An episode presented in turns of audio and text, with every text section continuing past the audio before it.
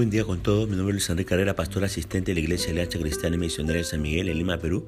Quisiéramos tener la reflexión del día de hoy, eh, jueves 3 de noviembre del 2022. Hoy nos corresponde ver los pasajes de Daniel capítulo 3 y capítulo 4 y hemos querido titular a este devocional Imposición, Oposición y Locura. Nuestra historia de ayer terminó con algunos hechos sorprendentes, ¿verdad? Daniel viendo e interpretando una visión cuyos acontecimientos se extendían desde, desde su época hasta siglos en el futuro. Solo aquel que revela los misterios puede darle semejante visión del futuro. Nabucodonosor, humillado, ¿verdad? Reconociendo la revelación y la grandeza de Dios y la sabiduría de Daniel. Increíble. Daniel, posicionado como jefe supremo de todos los sabios del reino. Extraordinario. Por eso, Déjelo a Dios llevarle hasta los lugares de poder. Solamente Él lo puede hacer. Ahora, vimos también ayer que Misael, Ananías y Azarías, elegidos como gobernadores de provincias babilónicas, ayudando a Daniel, ¿verdad? Espectacular. En conclusión, solo la omnisciencia de Dios puede hacerlo. Ahora, choqueado por la interpretación del sueño, ¿qué hace Nabucodonosor en el versículo 1 del capítulo 3 de Daniel? Bueno, mandó hacer una estatua de oro. La estatua de oro era tan grande, ¿no? Pero era el reflejo absoluto del poderío y la grandeza de Nabucodonosor. Esa estatua reflejaba alta soberbia. Luego de construirla, ¿qué orden les da a sus funcionarios en los versículos 2 y 3 del capítulo 3 de Daniel? Bueno, todos los altos cargos del gobierno babilónico, además de la gente del pueblo, se encontraban reunidos para la dedicación de la gran estatua de Nabucodonosor. Y entre todos ellos también estaban Daniel, Ananías, Misael y Azarías. Entonces sucede lo absolutamente inesperado.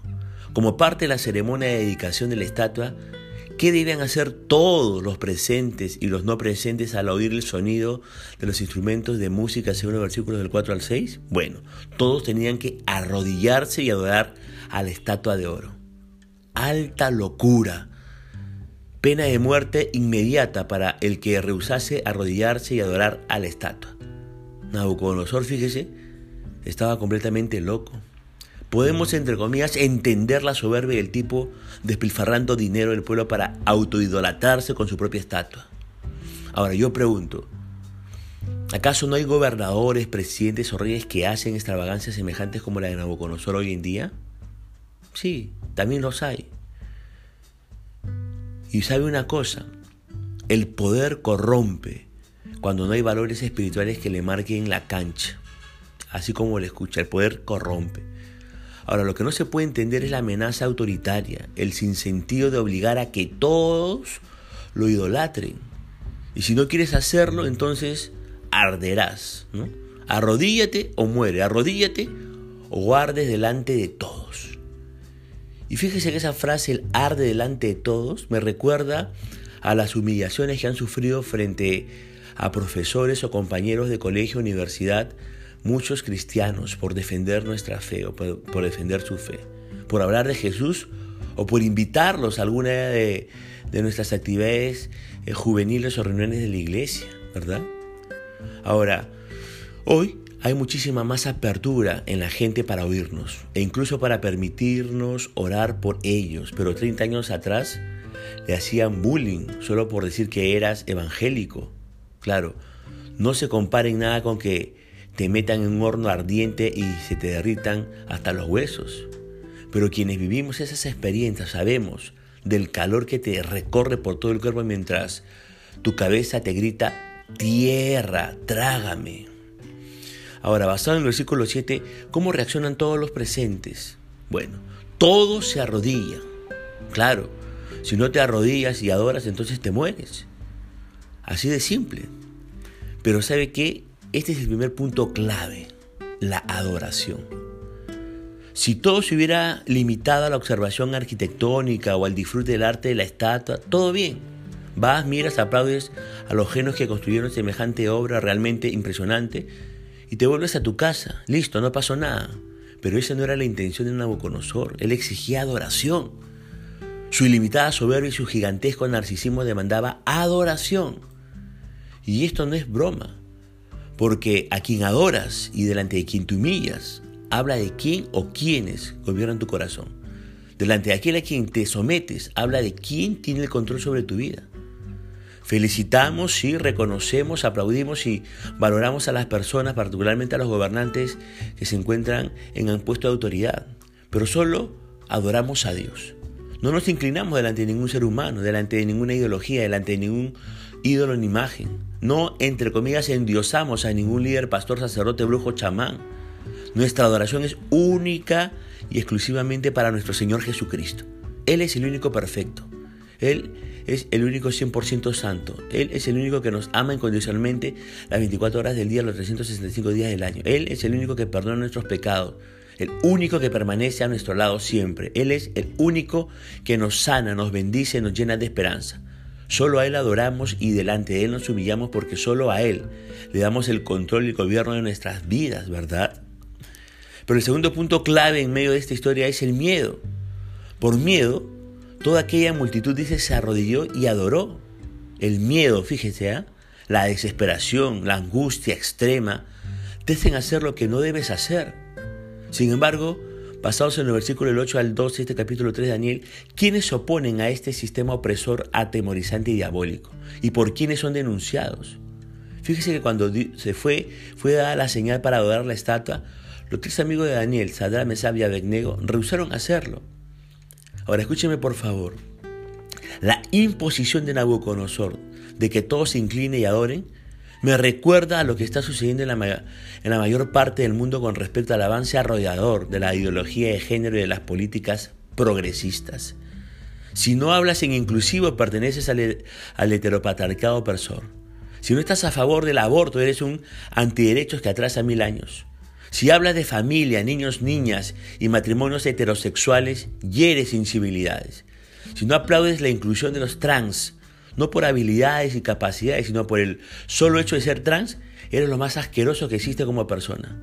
Si hablas en contra de las grotescas y ridículas marchas del orgullo gay, o no aplaudes la propuesta de los LGTBIQ, eres un homofóbico, transfóbico y todos los fóbicos que se te ocurran.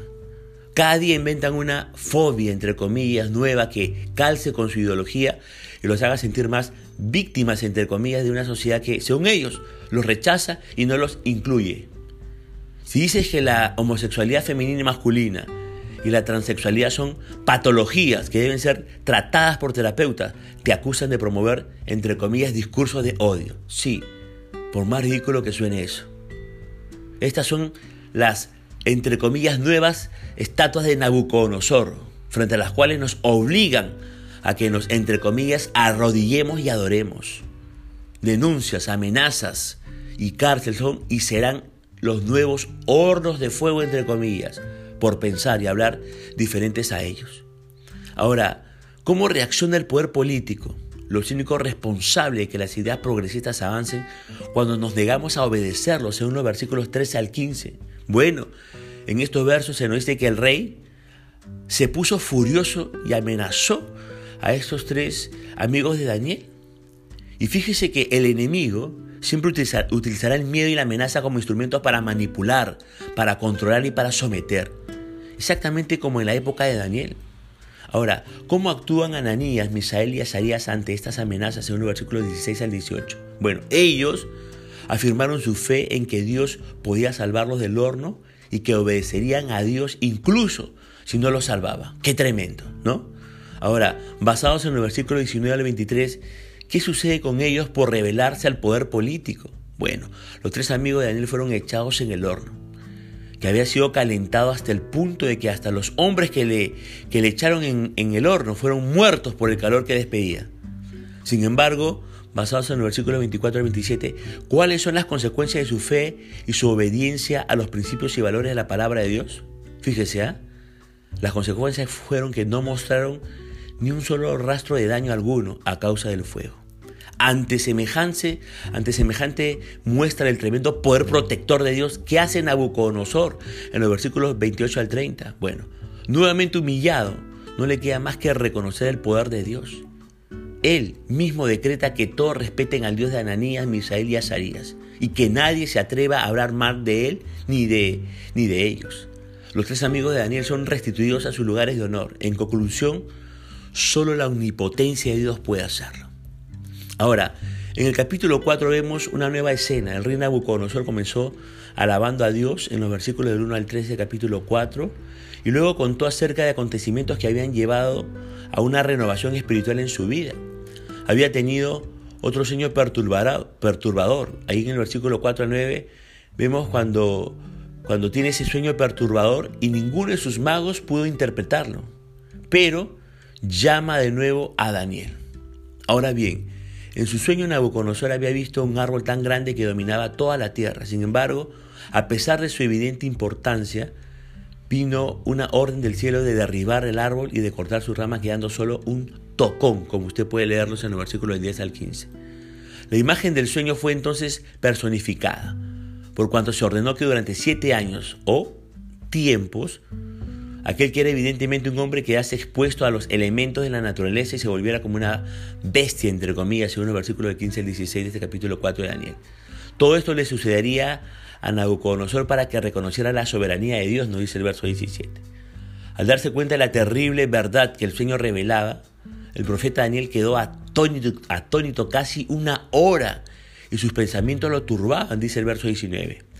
El sueño, dijo el profeta, significaba que Nabucodonosor sería echado de la sociedad humana y que viviría como un animal hasta que reconociera de veras a Dios, nos dicen los versos 20 al 25 de este capítulo 4 de Daniel. Pero el hecho de que el tocón fuese preservado significaba que a Nabucodonosor le sería restaurado el reino cuando se arrepintiera, dice el verso 26. Daniel entonces apremió al orgulloso rey a que se arrepintiese inmediatamente para evitar ese terrible juicio, nos dice el verso 27. En otras palabras, Daniel le dijo, cortala con tanta soberbia, consentirte, consentirte el centro del universo, con exigirles a los demás que te superadmiren, como creerte superior a todos, arrepiéntete de tus orgullosos extremos, valora a los demás, ayúdalos, sírveles, respétalos. Y tal vez no suceda nada, de esto, le, dijo Daniel a, a Nabucodonosor. Pero pasó un año después del sueño y Nabucodonosor no se había arrepentido. Un día luego cayó sobre él el juicio mientras se felicitaba a sí mismo por el esplendor de su capital y Nabucodonosor pasó siete años viviendo en el, en el desierto como un animal salvaje. En el versículo 34 de este capítulo 4 de Daniel se sugiere que esto implicaría un enloquecimiento. Después de siete años de este castigo, Nabucodonosor alzó sus ojos al cielo, recobró su cordura, comenzó a dar alabanzas a Dios y fue restaurado a su reino como Dios había prometido. Pero Dios es bueno, Dios es misericordioso y Él siempre nos da segundas oportunidades. Y fíjese que el reinado de Nabucodonosor duró 43 años. Evidentemente, Nabucodonosor contempló su experiencia como una lección de humildad, según el versículo 37.